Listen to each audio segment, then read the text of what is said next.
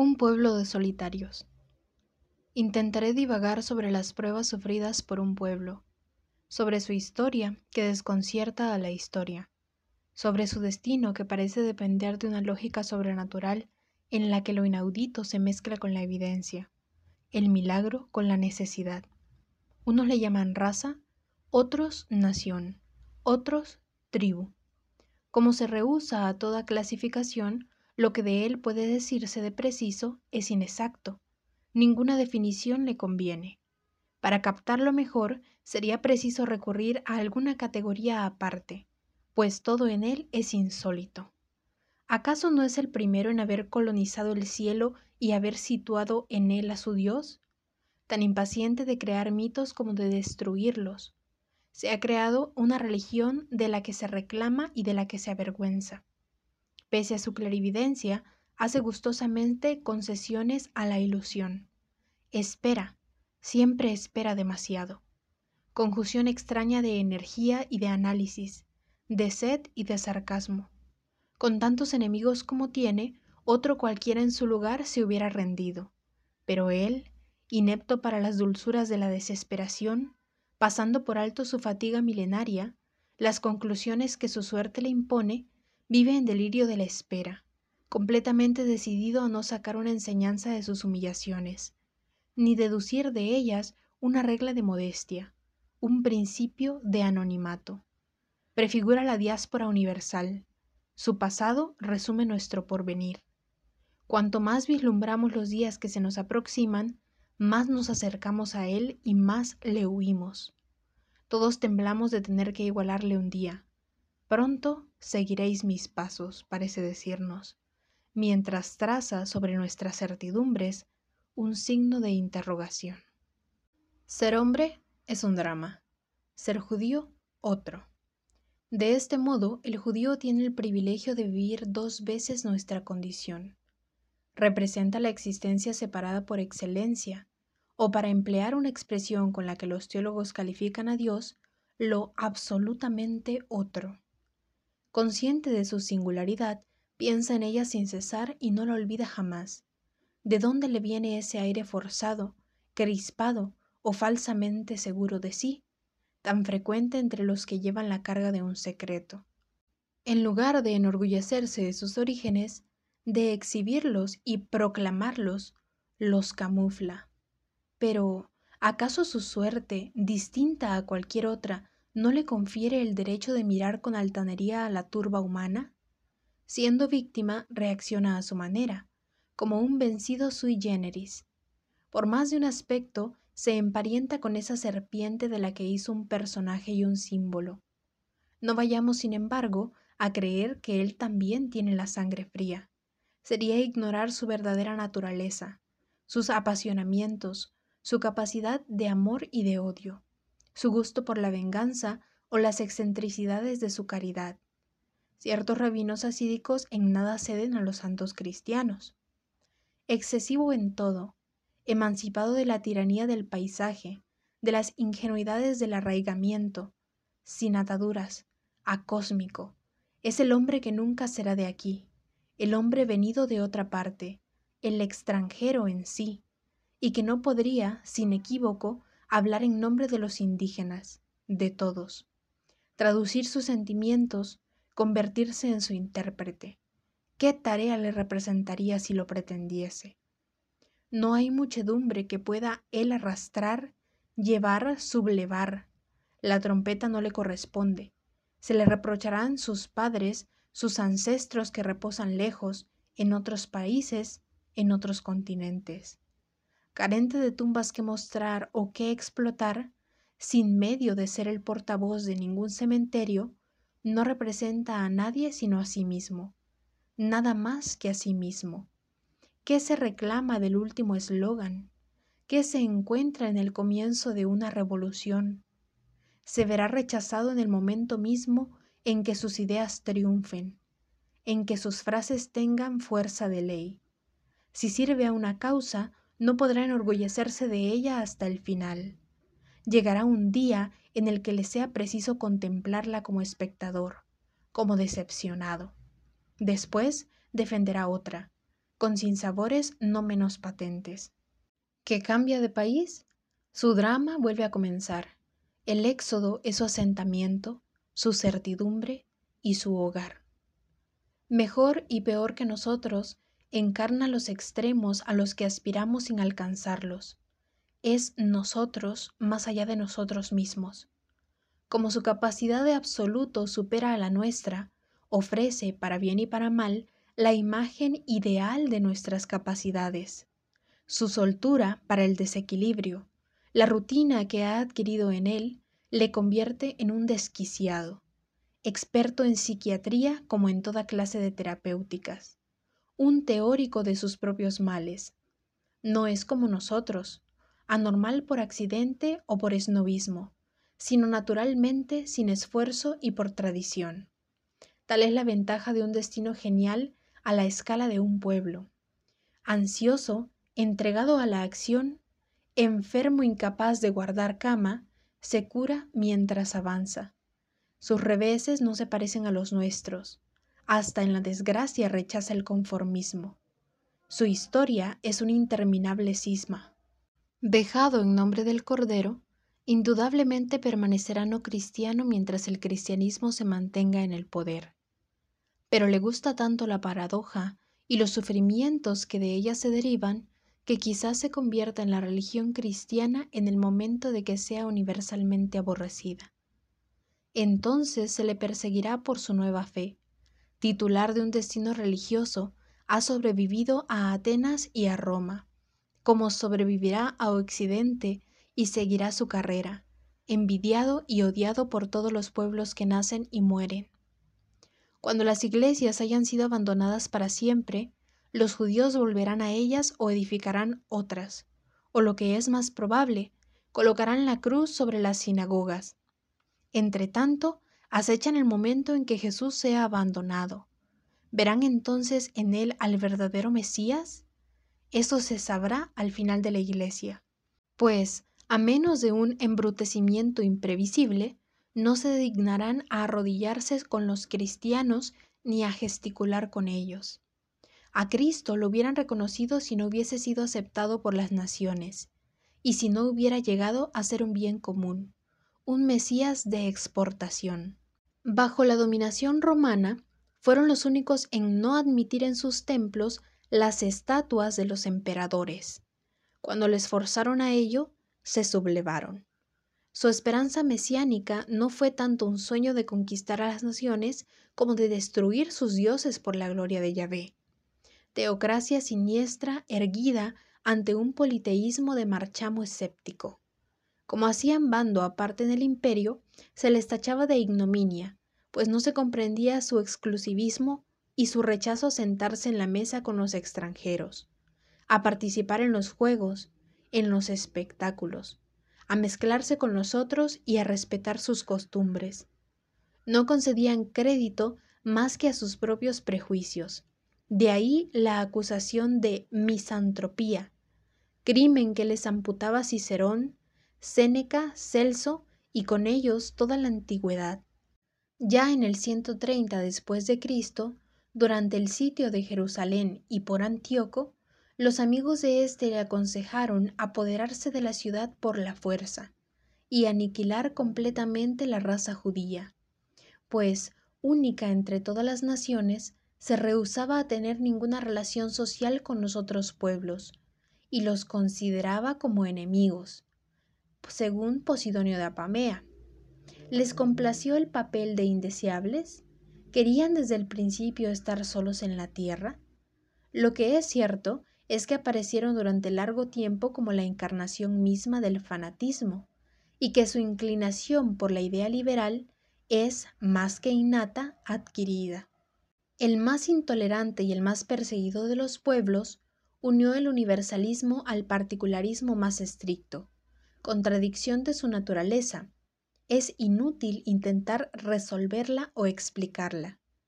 Desgastado hasta la médula, el cristianismo ha dejado de ser una fuente de asombro y de escándalo, de hacer estallar crisis o de fecundar las inteligencias. Ya no incomoda al espíritu ni le obliga a la menor interrogación. Las inquietudes que suscita, como sus respuestas y sus soluciones, son blandas, adormecedoras. Ningún desgarramiento de futuro ni ningún drama podrían venir de él. Su época ha pasado. Ahora ya bostezamos ante la cruz. Intentar salvarla, prolongar su carrera, eso ya ni se nos ocurre. Ocasionalmente despierta nuestra indiferencia. Tras haber ocupado nuestras profundidades, apenas se mantiene ya en nuestra superficie. Pronto, destituido, irá a aumentar el número de experiencias fallidas. Contemplad las catedrales. Habiendo perdido el impulso que llevaba su masa, convertidas de nuevo en piedra, se empequeñecen y se desploman. Incluso su flecha, que antaño apuntaba insolentemente hacia el cielo, sufre la contaminación de la pesantez e imita la modestia de nuestros cansancios. Cuando por azar penetramos en una de ellas, pensamos en la inutilidad de las oraciones que allí se profirieron, en tantas fiebres y locuras derrochadas en vano. Pronto el vacío reinará en ellas. Ya no hay nada gótico en la materia, ni hay nada gótico en nosotros. Si el cristianismo conservaba una apariencia de reputación, se lo debe a los retrasados que, persiguiéndole con un odio retrospectivo, quisieran pulverizar los dos mil años en que, no se sabe por qué manejo, obtuvo la aquiescencia de los espíritus. Como tales retrasados, tales odiadores se hacen más y más raros, y él no se consuela de la pérdida de una popularidad tan larga. Mira hacia todos lados al acecho de un suceso susceptible de volver a traer al primer plano de la actualidad. Para que llegara a ser curioso, sería preciso elevarlo a la dignidad de una secta maldita. Solo los judíos podían encargarse de ella. Proyectarían en él la suficiente rareza para renovarlo y rejuvenecer el misterio. Si lo hubiesen adoptado en el momento bueno, hubieran corrido la suerte de tantos otros pueblos de los que la historia apenas conserva el nombre. Fue para evitarse tal suerte por lo que los rechazaron. Dejando de lado a los gentiles, las efímeras ventajas de la salvación optaron por los inconvenientes duraderos de la perdición. Infidelidad es el reproche que siguiendo a San Pablo no deja de hacérseles. Reproche ridículo, porque su falta consiste precisamente en una excesivamente grande fidelidad a sí mismos. A su lado, los primeros cristianos parecen oportunistas. Seguros de su causa, esperaban alegremente el martirio. Exponiéndose a él, no hacían por lo demás sino reverenciar las costumbres de una época en la que el gusto por las hemorragias espectaculares hacía fácil lo sublime. Completamente distinto es el caso de los judíos. Rehusando seguir las ideas de su tiempo, la gran locura que se apoderaba del mundo, escaparon provisionalmente a las persecuciones. Pero ¿a qué precio? Por no haber compartido los sinsabores momentáneos de los nuevos fanáticos, iban después a soportar el peso y el terror de la cruz, pues es para ellos y no para los cristianos para quien llegó a ser símbolo de suplicio. A lo largo de la Edad Media se hicieron asesinar porque habían crucificado a uno de ellos. Ningún pueblo ha pagado tan caro un gesto inconsiderado, pero explicable y bien mirado, natural. Por lo menos tal me pareció el día que asistí al espectáculo de la Pasión en Overamegraro, en el conflicto entre Jesús y las autoridades es por Jesús, evidentemente, por quien el público con abundantes lágrimas toma partido. Esforzándome inútilmente en hacer otro tanto, me sentí solo en la sala. ¿Qué había sucedido? Me encontraba en un proceso en el que los argumentos de la acusación me impresionaban por su justeza. Anás y Caifás encarnaban a mis ojos el sentido común mismo empleando procedimientos honrados, prestaban interés al caso que se les sometía. Quizá no pedían más que convertirse. Yo compartía su exasperación ante las respuestas imprecisas del acusado, irreprochables en todo momento.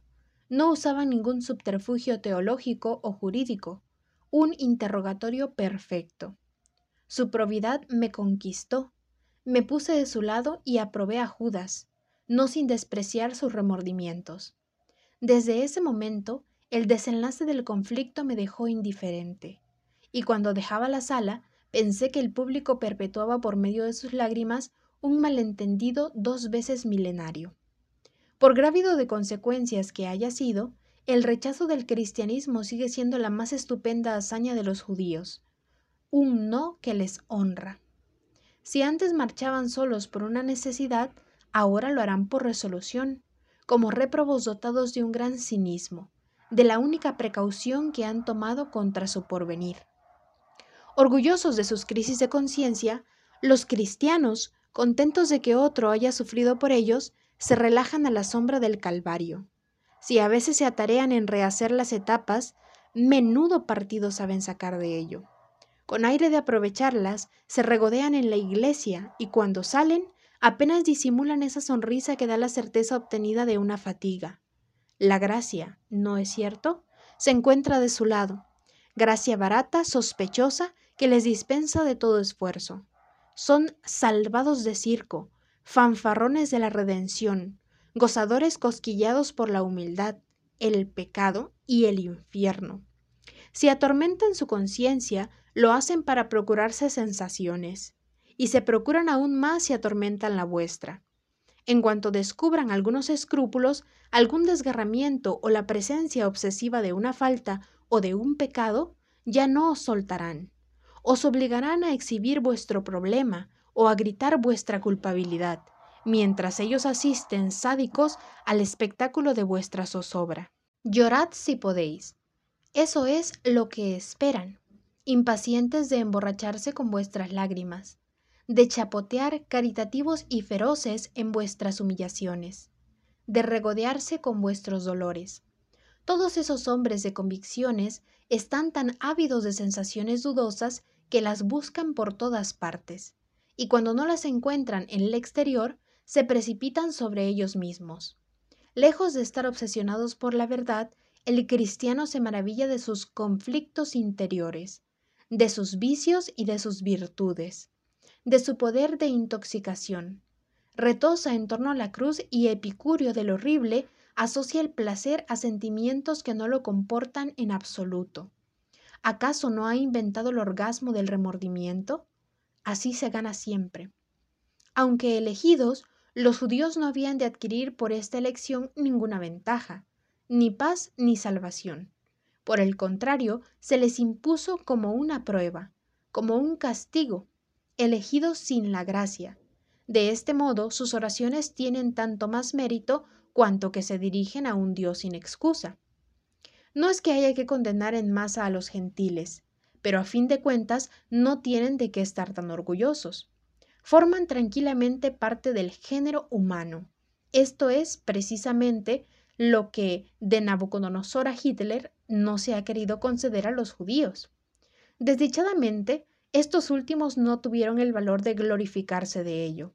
Con una arrogancia de dioses hubieran debido jactarse de sus diferencias, proclamar ante la faz del universo que no tenían semejantes ni querían tener, escupir sobre las razas y los imperios, y en un ímpetu de autodestrucción sostener las tesis de sus detractores, dar razón a quienes les odian. Dejemos los pesares o el delirio. ¿Quién se atreve a tomar por su propia cuenta los argumentos de sus enemigos? Tal orden de grandeza, apenas concebible en una persona, no lo es en absoluto en un pueblo. El instinto de conservación afea tanto a los individuos como a las colectividades. Si los judíos no tuviesen que afrontar más que el antisemitismo profesional, su drama se vería sensiblemente disminuido. Enfrentados, de hecho, con la casi totalidad de la humanidad, saben que el antisemitismo no representa un fenómeno de época, sino una constante, y que sus verdugos de ayer empleaban los mismos términos que Tácito. Los habitantes del globo se dividen en dos categorías, los judíos y los no judíos. Si se prevaleciesen, tendrían bastantes títulos para hablar en nombre de la humanidad y considerarse sus representantes. No se decidirán a ello en tanto conserven cierto respeto y cierta debilidad por el resto de los humanos. Vaya idea la de quererse hacer amar. Se atarean en ello sin lograrlo. Tras tantas tentativas infructuosas, ¿no les valdría más rendirse a la evidencia? ¿Admitir finalmente lo bien fundado de sus decepciones? No hay suceso, fechoría o catástrofe de la que sus adversarios no les hayan hecho responsables. Insensato homenaje. Y no es que haya que minimizar su papel, pero para ser justos hay que entendérselas únicamente con sus errores verdaderos. El más considerable sigue siendo haber producido un Dios cuya fortuna, única en la historia de las religiones, da motivo para quedarse pensativo. Nada hay en él que legitimase un éxito parecido. Bravucón, grosero, lunático, verboso, podía como mucho responder a las necesidades de una tribu, que un día se convirtiese en objeto de sabias teologías, en patrón de civilizaciones refinadas, eso nadie podía haberlo previsto jamás. Si ellos no lo han infligido, tienen, sin embargo, la responsabilidad de haberlo concebido. Es una mancha en su genio. Podían haberlo hecho mejor, por vigoroso, por viril que parezca ese Yahvé, del que el cristianismo nos presenta una versión corregida, no deja de inspirarnos cierta desconfianza. En lugar de agitarse, de querer imponerse, hubiera debido ser, en vista de sus funciones, más correcto, más distinguido y sobre todo más seguro de sí mismo. Las incertidumbres le corroen. Grita, truena, fulmina. ¿Es esto un signo de fuerza? Bajo sus aires de grandeza vislumbramos a un usurpador que, olfateando el peligro, teme por su reino y aterroriza a sus súbditos procedimiento indigno de quien no cesa de invocar la ley y que exige que se sometan a ella. Sí, como sostiene Moses Mendelssohn, el judaísmo no es una religión sino una legislación revelada. Se encontrará raro que semejante Dios sea su autor y su símbolo. Él, que precisamente no tiene nada de legislador, incapaz del menor esfuerzo de objetividad, imparte justicia como le da la gana sin que ningún código venga a limitar sus divagaciones y sus fantasías. Es un déspota tan cobarde como agresivo, saturado de complejos, un paciente ideal para el psicoanálisis. Desarma a la metafísica, que no vislumbra en él ninguna huella de ser sustancial que se sustente a sí mismo, superior al mundo y contento del intervalo que le separa de él, payaso que ha enredado el cielo y que perpetúa en las peores tradiciones de la tierra emplea los mayores medios, asombrado de su poder y orgulloso de hacer sentir sus efectos. Sin embargo, sus vehemencias, sus cambios de humor, su desaliño, sus ímpetus espasmódicos, acaban por atraernos, vaya que no por convencernos, absolutamente nada resignado a su eternidad, intervienen en los autores terrenos, lo embarrulla, siembra en ellos la confusión y el bochinche, desconcierta, irrita, seduce, por descentrado que esté, conoce sus encantos y se sirve de ellos a placer. Pero, ¿para qué recensionar las taras de un Dios cuando se extienden a todo lo largo del Antiguo Testamento, junto al cual el Nuevo parece una pobre alegoría enternecedora? La poesía y la aspereza del primero en vano las buscaremos en el segundo, en que todo es amenidad sublime, relato dedicado a las almas bellas. A los judíos les ha repugnado reconocerse en él, hubiera sido caer en la trampa de la felicidad, desproveerse de su singularidad, optar por un destino honroso. Todas ellas cosas extrañas a su vocación. Moisés, para mejor dominar a la nación, instituyó nuevos ritos contrarios a los de todos los otros mortales. En ellos todo lo que nosotros reverenciamos es befado. En cambio, todo lo que es impuro entre nosotros es allí admitido. Tácito todos los otros mortales.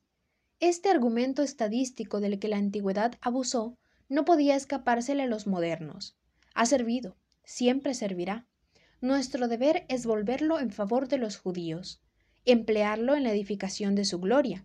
Se ha olvidado demasiado deprisa que ellos fueron los ciudadanos del desierto, que lo llevan todavía en ellos como su espacio íntimo, y lo perpetúan a través de la historia, con gran asombro de esos árboles humanos que son los otros mortales. Quizá convendría añadir que ese desierto, lejos de hacer de él solamente su espacio íntimo, lo prolongan físicamente en el gueto. Quien haya visitado uno, preferentemente en los países del este, no ha podido dejar de advertir que la vegetación estaba ausente, que nada florecía, que todo estaba seco y desolado. Extraño islote, pequeño universo sin raíces, a la medida de sus habitantes, tan alejados de la vida terrena como los ángeles o los fantasmas. Los pueblos experimentan contra los judíos. Observa uno de sus correligionarios, la misma animosidad que debe sentir la harina contra la levadura que la impide reposar. Reposo, es lo único que pedimos. Quizá los judíos lo piden también, pero les está prohibido. Su febrilidad os aguijonea, os azota, os arrastra. Modelos de furor y de amargura.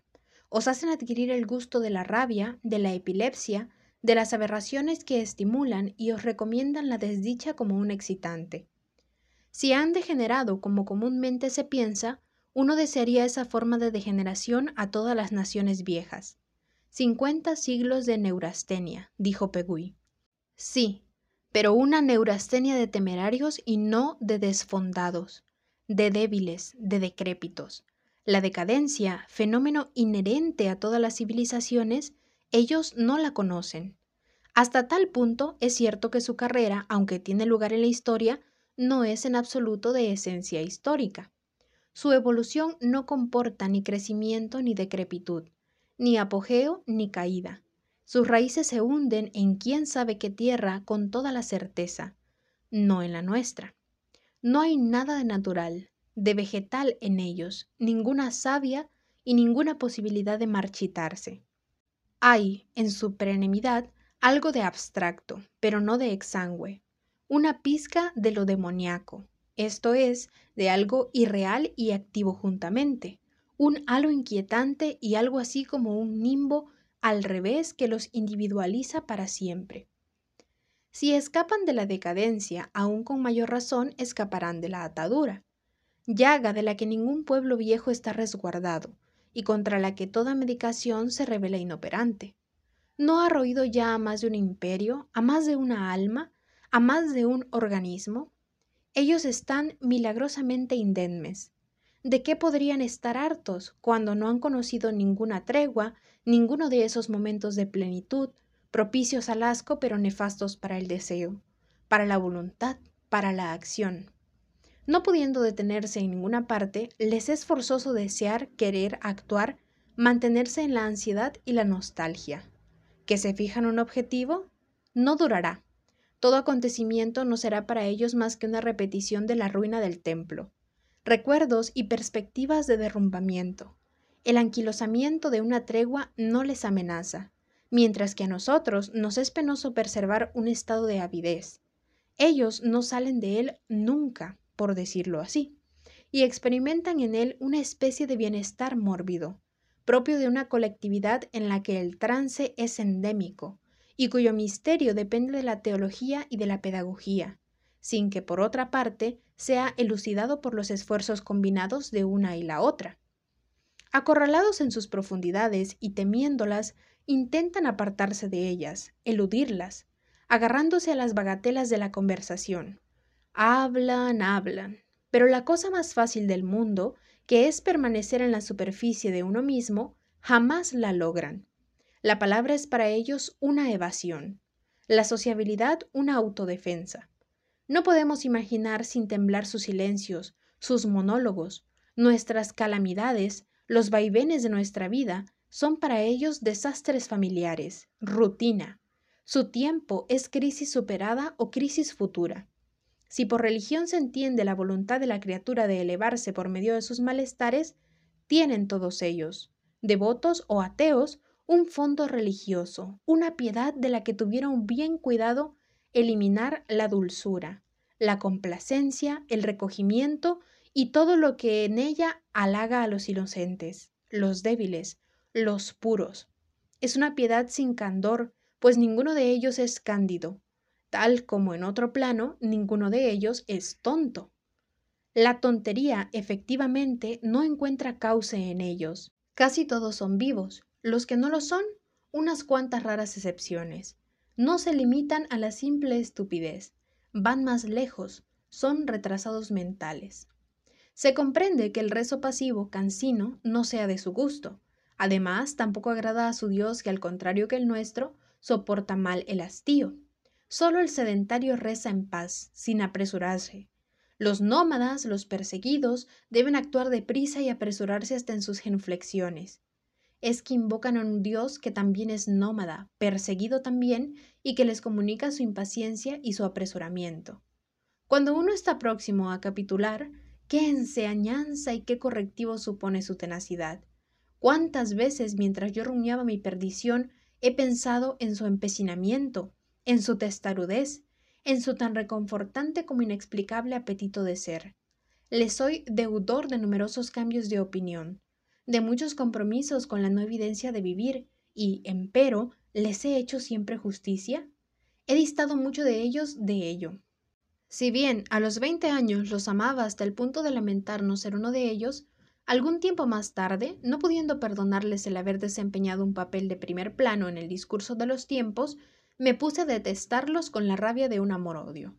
El brillo de su omnipresencia me hacía sentir aún más la oscuridad de mi país. Abocado, lo sabía, a ser ahogado e incluso desaparecer, mientras que ellos, lo sabían no menos bien, sobrevivirían a todo, pasase lo que pasase. Por lo demás, en aquella época yo no tenía más que una conmiseración libresca por sus sufrimientos pasados, y no podía adivinar lo que les esperaban. Más adelante, pensando en sus tribulaciones y en la firmeza con la que las soportan, Debía captar el valor de su ejemplo y sacar de él algunas razones para combatir mi tentación de abandonarlo todo. Pero cualquiera que fuesen, en diversos momentos de mi vida, mis sentimientos hacia ellos en un punto nunca fue variado. Me refiero a mi apego al Antiguo Testamento, culto que siempre he profesado, a su libro, providencia de mis desenfrenos o de mis amarguras. Gracias a él comulgué con ellos, con lo mejor de sus aflicciones, también gracias a él y a los consuelos que de él saqué, muchas de mis noches, por inclementes que fuesen, me parecieron tolerables. Esto no pude olvidarlo ni siquiera cuando me parecieron merecer su oprobio. Y es el recuerdo de esas noches en las que por los agudos rasgos de ingenio de Job y de Salomón estuvieron tan a menudo presentes, el que legitima las hipérboles de mi gratitud que otro les haga la ofensa de tener respecto a ellos opiniones sensatas. En cuanto a mí toca, no sabría resolverme a ello. Medirles con nuestro rasero supone despojarles de sus privilegios, hacer de ellos simples mortales, una variedad cualquiera del tipo humano. Felizmente desafían nuestros criterios, así como las investigaciones del buen sentido. Reflexionando sobre estos domadores del abismo, de su abismo, se vislumbra la ventaja que hay en no perder pie, en no ceder a la voluptuosidad de ser un detritus, y al final meditar sobre su rechazo del naufragio. Uno hace voto de imitarlos, aun sabiendo que es en vano pretenderlo, que a nosotros nos toca hundirnos, responder a la llamada del precipicio. Esto no impide que al apartarnos, aunque no fuera más que temporalmente de nuestras veleidades de desempeñarnos, nos enseñen a pactar con un mundo vertiginioso, insoportable. Son maestros de existir. De todos los que conocieron un largo periodo de esclavitud, solo ellos lograron resistir a los sortilegios de la abulia. Son fuera de la ley que almacenan fuerzas. En el momento en que la revolución les daba un estatuto, poseían disponibilidades biológicas más importantes que las de otras naciones. Cuando, libres al fin, aparecieron en el siglo XIX a la luz del día, asombraron al mundo. Desde la época de los conquistadores no se había asistido a semejante intrepidez, a semejante sobresalto. Imperialismo curioso, inesperado, fulgurante, interiorizado durante tanto tiempo, su vitalidad estalló, y a ellos que parecían tan desvaídos, tan humildes, se les vio presa de una sed de poder, de dominio y de gloria que aterró a la sociedad desencantada en la que comenzaron a afirmarse y a la cual esos viejos indomables iban a difundir nueva sangre. Rapaces y generosos, insinuándose en todas las ramas del comercio y del saber, en toda clase de empresas, no para atesorar, sino fervientes del todo por el todo, para derrochar, para dilapidar, hambrientos en plena hartura, buscadores de eternidad confinados en lo cotidiano, amarrados al oro y al cielo y mezclando incesantemente el brillo del uno y del otro, promiscuidad luminosa y estupefaciente, torbellino de abyección y de trascendencia, poseen en sus incompatibilidades su verdadera fortuna. En la época en la que vivían de la usura, ¿Acaso no profundizaban en el secreto de la cábala? Dinero y misterio, obsesiones que han conservado en sus ocupaciones modernas complejidad inextricable, fuente de poder. ¿Encarnizarse contra ellos? ¿Combatirlos? Solo el insensato se arriesga a ello. Solo él se atreve a afrontar las armas invisibles de las que están dotados. En la historia contemporánea, inconcebibles sin ellos, han introducido una cadencia acelerada, un jadeo de buena ley, un aliento soberbio, del mismo modo que un veneno profético cuya virulencia no ha dejado de desconcertarnos. ¿Quién puede permanecer neutral en su presencia? Acercarse a ellos siempre es provechoso. En la diversidad del paisaje psicológico, cada uno de ellos es un caso, y si les conocemos bajo ciertos aspectos, todavía tenemos que avanzar mucho trecho por el interior de sus enigmas. Incurables que intiman a la muerte, que han descubierto el secreto de otra salud, de una salud peligrosa, de una dolencia salutífera. Os obsesionan, os atormentan y os obligan a elevaros al nivel de su conciencia, de sus vigilias. Con nosotros la cosa cambia. A su lado se duerme uno. Qué seguridad, qué paz. De golpe uno se siente entre los nuestros. Bosteza, se ronca sin temor. Al frecuentarlos uno se siente dominado por la apatía del terruño. Incluso los más refinados parecen campesinos, palurdos frustrados. Se revuelcan pobres en una fatalidad mullida. Aunque tuvieran genio, serían unos cualquiera. Les persigue una suerte adversa. Su existencia es tan evidente, tan admitida como la ley de la tierra o el agua. Son elementos adormecidos. No hay seres menos anónimos. Sin ellos, las ciudades serían irrespirables. Mantienen en ellas un estado de fiebre, a falta del cual toda aglomeración se convierte en provincia. Una ciudad muerta es una ciudad sin judíos. Eficaces como el fermento y el virus, inspiran un doble sentimiento de fascinación y de malestar. Nuestra reacción respecto a ellos es casi siempre ambigua. ¿Qué comportamiento preciso conviene para acoplarnos a ellos, dado que se sitúan juntamente por encima y por debajo de nosotros, a un nivel que nunca es el nuestro? De ello proviene un malentendido trágico, inevitable, del que nadie es culpable. Qué locura por su parte haberse apegado a un Dios especial, y qué remordimientos no deben experimentar cuando vuelven sus miradas hacia nuestra insignificancia. Nadie desenredará jamás la manera inextricable en la que nos vemos envueltos los unos respecto a los otros. ¿Correr a socorrerlos? No tenemos nada que ofrecerles, y lo que ellos nos ofrecen nos rebasa. ¿De dónde vienen? ¿Quiénes son? Abordémosles con un máximo de perplejidad. Quien toma respecto a ellos una actitud neta los desconoce, los simplifica y se torna indigno de sus extremismos. Cosa notable, Solo el judío frustrado se nos parece, es de los nuestros. Parecería que ha retrocedido hacia nosotros, hacia nuestra humanidad convencional y efímera. ¿Habrá que deducir que el hombre es un judío que no ha llegado a realizarse? Amargos e insaciables, lúcidos y apasionados, siempre en vanguardia de la sociedad, representan el fracaso en marcha. Si no veneran la desesperación cuando todo debería inclinarnos a ello, la razón es que hacen proyectos como quien respira, que padecen la enfermedad del proyecto. En el curso de una jornada, cada uno de ellos concibe un número incalculable de estos. Contrariamente a las razas enmohecidas, se aferran a lo inminente, se hunden en lo posible. Tal es el automatismo de lo nuevo que explica la eficacia de sus divagaciones, tanto como el horror que tienen de toda comunidad intelectual. Sea cual sea el país que habitan, ocupan el punto extremo del espíritu. Reunidos constituirán un conjunto de excepciones, una suma de capacidades y talentos sin precedentes en ninguna otra nación. ¿Que practican un oficio? Su curiosidad no se limita a él. Cada cual posee pasiones o aficiones que le hacen trascenderlo, amplían su saber y le permiten abrazar las profesiones más dispares. De tal suerte que en su biografía implica una multitud de personajes unidos por una sola voluntad, que también carece de precedentes. La idea de perseverar en el ser fue concebida por su mayor filósofo. Tal ser lo han conseguido con arduo esfuerzo. Se comprende su manía del proyecto, al presente que adormece o pone las virtudes afrodisíacas del mañana.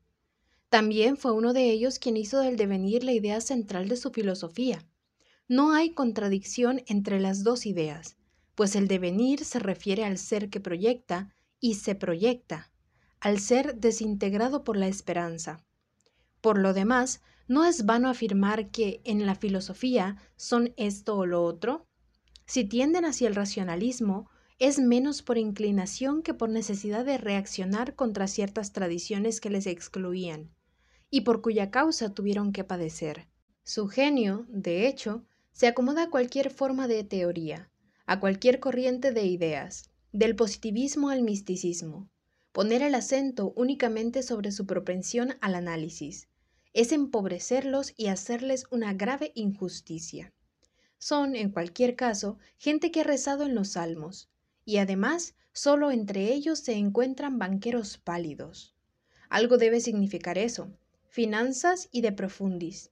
Incompatibilidad sin precedentes. Quizá la clave del misterio de todos ellos. Combatientes por gusto es el más guerrero de los pueblos civiles. Proceden en uno de los asuntos como estrategas y nunca se confiesan vencidos aunque lo estén a menudo condenados, benditos, cuyo instinto e inteligencia no se neutralizan uno o a otro. Todo le sirve de tónico, hasta sus taras. Su carrera, con sus errabundos y sus vértigos, ¿cómo va a ser comprendida por una humanidad poltrona? Aunque no tuvieran sobre ésta más que la superioridad de un fracaso inexhaustible, de una manera más lograda de no realizarse, esto bastaría para asegurarles una relativa inmortalidad. Su resorte aguanta bien, se rompe eternamente. Dialécticos activos, virulentos, aquejados de una neurosis del intelecto, la cual, lejos de entorpecerse en sus empresas, les empuja a ellas, les hace dinámicos, les obliga a vivir bajo presión, están fascinados, pese a su lucidez, por la aventura. Nada les hace retroceder. El tacto, vicio terreno, prejuicio de las civilizaciones enraizadas, instinto del protocolo, no es su fuerte.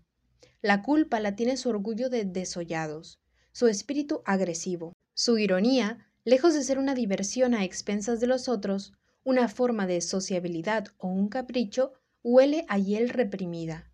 Es una acidez antigua, envenenada. Sus rasgos matan. Participa no de la risa, que es alivio de tensión, sino de la risotada sarcástica que es crispación y revancha de los humillados. Ahora bien, Reconozcámoslo, los judíos son insuperables en la risotada. Para comprenderlos o adivinarlos, debe uno, como ellos, haber perdido más de una patria, ser, como ellos, ciudadano de todas las ciudades, combatir sin bandera contra todo el mundo, saber, siguiendo su ejemplo, abrazar y traicionar todas las causas. Tarea difícil, pues a su lado somos, sean cuales fueren nuestros sinsabores, pobres diablos hundidos en la felicidad y la geografía, neófitos del infortunio, chapuceros de todo tipo. Si no tienen el monopolio de la sutileza, es claro al menos que su forma de inteligencia es la más turbadora que cabe, la más antigua. Se diría que lo saben todo desde siempre, desde Adán y desde Dios. Que no se les acuse de arribistas. ¿Cómo van a hacerlo si han atravesado y marcado tantas civilizaciones? No hay en ellos nada de reciente, improvisado. Su promoción a la soledad coincide con la aurora de la historia. Sus mismos defectos son imputables a la vitalidad de la vejez, a los excesos de su astucia y de acuidad de su espíritu, a su excesivamente larga experiencia. Ignoran la comodidad de los límites. Si poseen una sabiduría, es la sabiduría del exilio, la que enseña cómo triunfar sobre un sabotaje unánime, cómo creerse elegido cuando se ha perdido todo, sabiduría del desafío, y, sin embargo, se les tilda de cobardes. Cierto es que no sabrían citar ninguna victoria espectacular, pero ¿acaso su existencia misma no constituye una, ininterrumpida, terrible, sin ninguna oportunidad de acabar jamás?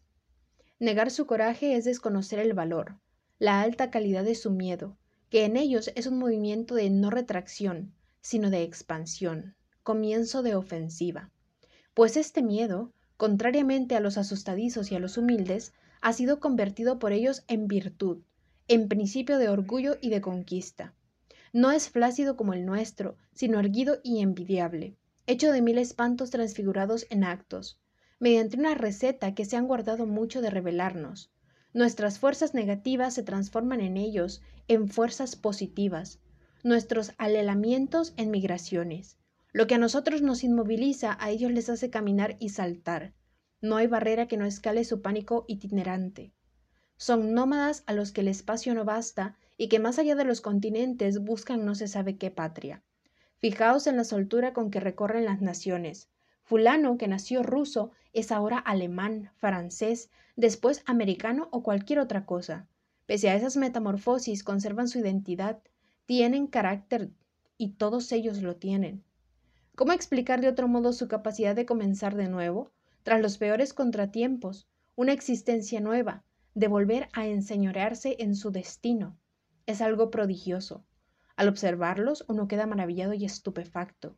Desde esta vida deben hacer la experiencia del infierno. Tal es el precio de su longevidad. Cuando comienzan a decaer y se les cree perdidos, se reaniman, se yerguen de nuevo y rehusan la inquietud del fracaso. Expulsados de su hogar, apátridas natos, nunca han estado tentados de abandonar la partida. Pero nosotros, aprendices del exilio, desarraigados recientes, deseosos de alcanzar la esclerosis, la monotonía del despeñamiento, un equilibrio sin horizonte ni promesa, reptamos tras nuestras desdichas. Nuestra condición nos supera. Ineptos para lo terrible, estamos hechos para arrastrarnos en algunos balcanes soñados, y no para combatir la suerte de una legión. Expulsados de su hogar, apátridas natos, nunca han estado tentados de abandonar la partida. Pero nosotros, aprendices del exilio, desarraigados recientes, deseosos de alcanzar la esclerosis, la monotonía del despeñamiento, un equilibrio sin horizonte ni promesa, reptamos tras nuestras desdichas. Nuestra condición nos supera. Ineptos para lo terrible, estamos hechos para arrastrarnos en algunos balcanes soñados, y no para combatir la suerte de una legión. Únicos, ahitos de inmovilidad, postrados, huraños, ¿cómo con nuestros deseos soñolientos y nuestras ambiciones dispersas poseeríamos el tejido del que está hecho el errante? Nuestros antepasados, inclinados sobre la tierra, apenas se distinguían de ella. Sin ninguna prisa, pues, ¿a dónde habían de ir? Su velocidad era la de la carreta, velocidad de la eternidad. Pero entrar en la historia supone un mínimo de precipitación, de impaciencia y de vivacidad. Todas ellas cosas diferentes de la barbarie lenta de los pueblos agrícolas encorsetados por la costumbre. Esa reglamentación no de sus derechos, sino de sus tristezas arando la tierra para poder, a fin de cuentas, mejor reposar en ella, pasando la vida a ras de la tumba, una vida en la que la muerte parecía una recompensa y un privilegio. Nuestros ancestros nos han legado su sueño inacabable, su desolación muda y un poco embriagadora, su largo suspiro de semivivos. Estamos estuporosos. Nuestra maldición actúa sobre nosotros a manera de narcótico, nos atonta, la de los judíos tiene el efecto de un empujón. Les impulsa hacia adelante. ¿Se las ingenian para sustraerse a ella? Cuestión delicada, quizás sin respuesta. Lo que es cierto es que su carácter trágico difiere del de los griegos. Un esquilo trata de la desdicha de un individuo o de una familia. El concepto de maldición nacional, como tampoco el de salvación colectiva, no es helénico. El héroe trágico pide rara vez razones a un destino impersonal y ciego. Su orgullo consiste en aceptar sus decretos. Por ello perecerá, él y los suyos. Pero un Job acusa a su Dios, exige que se le explique. De ello resulta un ultimátum, de un mal gusto sublime y que sin duda hubiera repelido a un griego, pero que nos afecta y nos conmueve. Esos desbordamientos, esas vociferaciones de un apestado que dicta sus condiciones al cielo, ¿cómo podrían dejarnos insensibles? Cuanto más cercanos estamos a abdicar, más nos arandean sus aullidos. Job es indudablemente de su raza. Sus sollozos son una demostración de fuerza, un asalto. La noche traspasa mis huesos, se lamenta. Su lamento culmina en un grito y ese grito atraviesa las bóvedas y hace temblar a Dios. En la medida en que más allá de nuestros silencios y nuestras debilidades nos atrevemos a clamar por nuestros sinsabores, todos somos retoños del gran leproso, herederos de su desolación y de su rugido. Pero demasiado a menudo nuestras voces callan, aunque Él nos revela cómo izarnos hasta sus trémolos, no logra sacudir nuestra inercia. De hecho, Él tenía la mejor parte, sabía a quién vilipendiar o implorar, a quién dirigir sus golpes o encaminar sus oraciones. Pero nosotros, ¿contra quién gritaríamos? ¿Contra nuestros semejantes? Eso nos parece risible. Apenas articuladas, nuestras rebeliones expiran en nuestros labios. Pese a los ecos que despierta en nosotros, no tenemos derecho de considerarle como nuestro antepasado. Nuestros dolores son demasiado tímidos. Lo mismo ocurre con nuestros espantos. Sin la voluntad ni la audacia de saborear nuestros miedos, ¿cómo haríamos de ellos un aguijón o un placer? A temblar, todo el mundo alcanza, pero saber dirigir su temblor es un arte. Todas las rebeliones proceden de él. Quien quiere evitar la resignación debe educar, cuidar sus temores y transmutarlos en gestos y palabras.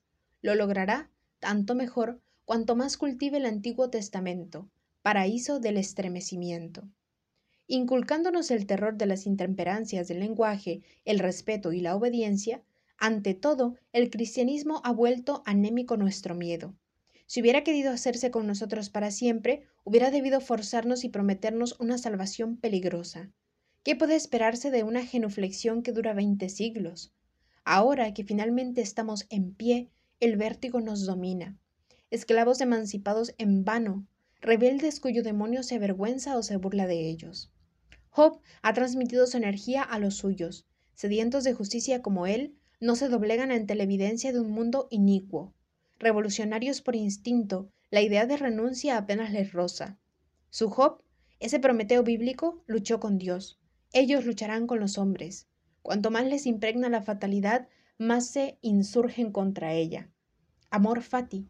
Esta fórmula para aficionarlos al heroísmo no conviene a los que tienen demasiado destino para aferrarse ni siquiera a la idea de destino. Apegados a la vida hasta el punto de querer reformarla y hacer triunfar en ella lo imposible, el bien se abalanza sobre todo sistema propicio a confirmarlos en su ilusión. No hay utopía que no les ciegue y que no excite su fanatismo. No contentos con haber preconizado la idea del progreso, se han apoderado de ella en un fervor sensual y casi impúdico. Contaban, cuando la aceptaron sin reservas, con aprovechar la salvación que promete a la humanidad en general, beneficiándose de toda una gracia, de una aposteosis universal. No quieren admitir ese truismo, a saber, que todos nuestros desastres datan del momento en que hemos comenzado a vislumbrar la posibilidad de algo mejor. Si viven en un callejón sin salida, los niegan con su entendimiento. Rebeldes contra lo ineluctable, rebeldes contra sus miserias, se sienten más libres en el momento mismo en que lo deberían encadenar su espíritu. ¿Qué esperaba Job en su muladar? ¿Qué esperan todos ellos? Optimismo de apestados. Si seguimos un viejo tratado de psicología, proporcionarían el más alto porcentaje de suicidios. Si es cierto, esto probaría que para ellos la vida merece el esfuerzo de separarse de ella, y que están demasiado apegados a ella como para desesperar hasta su final. Su fuerza antes acabar que habituarse o complacerse en la desesperación. Se afirman en el momento mismo que se destruyen. Tanto horror tienen de ceder, de deponer las armas, de confesar sus fatigas. Un tal encarnizamiento debe venirles de lo alto. No logro explicármelo de otro modo. Y si me embarullo en sus contradicciones y me pierdo en sus secretos, al menos comprendo el por qué debían intrigar a los espíritus religiosos. De Pascal a Rosanov. ¿Se ha reflexionado suficiente sobre las razones por las que estos exiliados eliminan de sus pensamientos a la muerte? Idea dominante de todo exilio, como si entre ellos y ella no hubiese ningún punto de contacto. No es que les deje indiferentes, pero a fuerza de borrar el sentimiento de ella, han llegado a tomar a su respecto una actitud deliberadamente superficial. Quizá en tiempos remotos se consagraron demasiados ciudadanos como para que ahora les preocupe todavía, Quizá piensan en ella a causa de su casi imperecibilidad. Solo las civilizaciones efímeras remanchan gustosamente la idea de la nada. Sea como fuere, no tienen más que la vida frente a ellos, y esta vida, que para nosotros se resume en la fórmula todo es imposible y cuya última palabra se dirige para halagarlas a nuestros desvaríos, a nuestro debilitamiento o a nuestra esterilidad, esta vida despierta en ellos el gusto del obstáculo, el horror de la liberación y de toda forma de quietismo. Estos luchadores hubieran lapidado a Moisés si se hubiera dirigido a ellos en el lenguaje de un Buda, lenguaje del cansancio metafísico, dispensador de aniquilamiento y salvación. No hay paz ni beatitud alguna para quien no sabe cultivar el abandono. El obstáculo, en tanto que supresión de toda nostalgia, es una recompensa de la que no gozan más que los que se resignan a deponer las armas. Este tipo de recompensa repugna a esos batalladores impertinentes, a estos voluntarios de la maldición, a este pueblo del deseo. ¿Qué clase de aberración ha provocado que se hablase de su gusto por la destrucción? ¿Destructores? ¿Ellos? Más bien debería reprochárseles el no serlo bastante. ¿De cuántas de nuestras esperanzas son responsables? Lejos de concebir la demolición en sí misma, si son anarquistas, apuntan siempre hacia una obra futura, a una construcción, quizá imposible, pero deseada. Y además, sería erróneo minimizar el pacto, único en su género, ha concertado con su Dios y del cual todos, ateos o no, guarden el recuerdo y la huella. Este Dios, por mucho que nos encarnicemos contra él, no por ello está menos presente, carnal y relativamente eficaz tal como cuadra a todo Dios de una tribu, mientras que el nuestro, más universal, luego más anémico, es, como todo espíritu, lejano e inoperante. La antigua alianza de distinta solidez que la nueva, si bien permite a los hijos de Israel avanzar concertadamente con su padre turbulento, les impide, en cambio, apreciar la belleza intrínseca de la destrucción. Se sirven de la idea de progreso para combatir los efectos disolventes de su lucidez. Es su huida calculada, su mitología querida. Incluso ellos, incluso esos espíritus clarividentes, retroceden ante las últimas consecuencias de la duda. No se es verdaderamente escéptico más que si se sitúa uno fuera de su destino o si se renuncia a tenerlo. Ellos están demasiado embiscados en el suyo como para poder hurtarse a él. No hay ningún indiferente notable entre ellos. ¿Acaso no han introducido la interjección en lo religioso? Incluso cuando se permiten el lujo de ser escépticos, su escepticismo es un escepticismo de irritados. Salomón nos evoca la imagen de un pierrón roído y lírico. Lo mismo vale para el más desengañado de sus antepasados que para todos ellos. Con qué complacencia explayan sus sufrimientos y muestran sus llagas. Esta mascarada de confidencias no es más que una manera de ocultarse. Indiscretos y sin embargo impenetrables, se os escapan aún cuando os hayan contado todos sus secretos. De un ser que ha sufrido, es inútil atarearse en detallar y clasificar y explicar sus desgracias. Lo que es su sufrimiento real os rebasa. Cuanto más os acerquéis a él, más inaccesible os parecerá. En lo que respecta a una colectividad golpeada, podéis escrutar a placer sus reacciones. No por ello dejaréis de encontraros ante una masa de desconocidos. Por luminoso que sea su espíritu, un elemento subterráneo reside en él. Surgen, irrumpen, esos remotos siempre presentes y siempre alertas, huyendo del peligro, solicitándolo, precipitándose sobre cada sensación con un alocamiento de condenados, como si no tuvieran tiempo que perder, y lo terrible les acechase en el umbral mismo de sus placeres. Se agrupan a la felicidad y la aprovechan sin decoro ni escrúpulo se diría que se apoderan del bien de otro. Demasiado ardientes para ser epicúreos, envenena sus placeres, los devora y gasta una prisa, un furor que les impide sacar de ellos el menor refrigerio. Son desasosegados en todos los sentidos de la palabra, del más vulgar al más noble. La obsesión del después les acosa, pero el arte de vivir, privilegio de épocas no proféticas, de la de Asividiades, de Augusto o de Regente, consiste en la experiencia plena del presente. No hay nada de goetiano en ellos. Nunca querrán detener el instante, aun en el caso de que fuera el más bello. Sus profetas, que sin cesar invocan los rayos del Dios, que quieren que sean aniquiladas las ciudades del enemigo, esos profetas saben hablar de cenizas. Es en sus locuras donde San Juan debió inspirarse para escribir el libro más admirablemente oscuro de la antigüedad, fruto de una mitología de esclavos, el Apocalipsis constituye el ajuste de cuentas mejor camuflado que pueda concebirse. Todo en él es venganza, bilis y fruto malsano. Ezequiel, Isaías, Jeremías habían preparado bien el terreno. Hábiles en hacer valer sus desórdenes o sus visiones, divagaban con un arte nunca alcanzado tras ellos.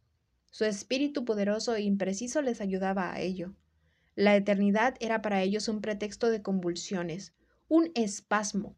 Vomitando imprecaciones e himnos, se retorcían bajo el ojo de un Dios insaciable de histerias. He aquí una religión en la que las relaciones del hombre y su creador se agotan en una guerra de epítetos, en una tensión que les impide meditar, hacer hincapié sobre sus diferencias y remediarlas. Una religión a base de adjetivos, de efectos del lenguaje y en la que el estilo constituye el único trazo de unión entre el cielo y la tierra. Estos profetas, fanáticos del polvo, poetas del desastre, si es cierto que siempre predecían catástrofes, es porque no podían apegarse a un presente tranquilizador o a un futuro vulgar. So, capaz de apartar a su pueblo de la idolatría, descargaban su rabia sobre él, le atormentaban y le querían tan desmesurado, tan terrible como ellos. Había pues que aguijonearle, hacer lo único por medio de la desgracia, impedirle construirse y organizarse como una nación mortal. A fuerza de gritos y de amenazas, lograron hacerle adquirir esa especialización en el dolor y ese aire de muchedumbre errante e insomne que irrita a los autóctonos y perturba su ronquido. Si se me objetase que no son excepcionales por naturaleza, respondería que lo son por su destino. Destino absoluto, destino en estado puro, el cual, confiriéndole esfuerzo y desmesura, los eleva por encima de sí mismos y les quita toda facultad de ser nulos. Podría, igualmente, objetárseme que no son los únicos que se definen por su destino, que lo mismo les ocurre a los alemanes, sin duda. Sin embargo, se olvida que el de los alemanes, si acaso tienen uno, es reciente y que se reduce a una tragedia de época, de hecho a dos fracasos cercanos uno de otro. Estos pueblos, atraídos secretamente el uno hacia el otro, no podían entenderse. ¿Cómo los alemanes, esos arribistas de la fatalidad, habrían perdonado a los judíos el tener un destino superior al suyo? Las persecuciones nacen del odio y no del desprecio, pero el odio equivale a un reproche que uno no osa hacerse a sí mismo, a una intolerancia respecto a nuestro ideal encarnado en otro. Cuando se aspira a salir de la propia provincia y a dominar el mundo, se la toma con los que ya no se atienen a ninguna frontera. Se les aborrece por su facilidad de desarraigo y su ubicuidad. Los alemanes detestaban en el judío su sueño realizado, la universalidad que ellos no podían alcanzar. También ellos se pretendían elegidos, nada les predestinaba a tal estado. Tras haber intentado forzar la historia, con la oculta intención de salir de ella y superarla, acabaron por hundirse en ella todavía más. A partir de ese entonces, Perdieron toda ocasión de elevarse alguna vez a un destino metafísico o religioso. Debían hundirse en un drama monumental e inútil, sin misterio ni trascendencia, y que dejando indiferentes al teólogo y al filósofo, no interesa más que al historiador. Si hubieran sido más exigentes en la elección de sus ilusiones, nos habrían ofrecido un ejemplo muy otro del que es más grande, la primera de las naciones fallidas. Quien opta por el tiempo se abisma en él y entierra ahí su genio se es elegido. No se llega a hacerlo por resolución ni por decreto, menos aún por medio de persecuciones contra aquellos a quienes envidian sus complicidades con la eternidad. Ni elegidos ni condenados, los alemanes se encarnizaron contra los que tenían legítimo derecho para pretender serlo. El momento culminante de su expansión no contará, en tiempos lejanos, más que como un episodio de la epopeya de los judíos. Digo epopeya y digo bien, ¿Acaso no lo es esa serie de prodigios y bravuras? Ese heroísmo de una tribu que en medio de sus miserias no cesa de amenazar a su Dios con un ultimátum? Epopeya cuyo desenlace no se puede adivinar. ¿Tendrá lugar en otra parte? ¿O tomará la forma de un desastre que escapa a la perspicacia de nuestros terrores? Una patria es un soporífero para cada instante. Nunca envidiaremos bastante o compadeceremos a los judíos por no tener ninguna o tenerlas solo provisionales, y a la primera Israel. Hagan lo que hagan y vayan a donde vayan, su misión es velar. Así lo quiere su inmemorial estatuto de extranjeros. No existe solución para su suerte. Solo quedan las componendas con lo irreparable. Hasta ahora no han encontrado nada mejor. Esta situación durará hasta el fin de los tiempos y a ella deberán la desgracia de no perecer. En suma, bien apegados a este mundo, no forman realmente parte de él. Hay algo de no terrestre en su paso por la tierra. ¿Fueron en algún tiempo remoto testigos de un espectáculo de beatitud del que conservan nostalgia? ¿Y qué es ese entonces lo que debieron de ver que escapa a nuestras percepciones? Su inclinación hacia la utopía no es más que un recuerdo proyectado en el futuro de un vestigio convertido en ideal. Pero es su signo. Cuando aspiran al paraíso chocan con el muro de las lamentaciones. Elegíacos a su manera, se drogan con pesares, creen en ellos, los transforman en estimulante, en auxilio, en un medio de reconquistar, por el rodeo de la historia, su primigenia, su antigua felicidad. Hacia ella se abalanzan, hacia ella corren, y tal carrera les presta un aire juntamente espectral y triunfal que nos espanta y nos seduce. Poltrones como somos, resignados de antemano a un destino vulgar y por siempre incapaces de creer en el futuro de nuestros pesares.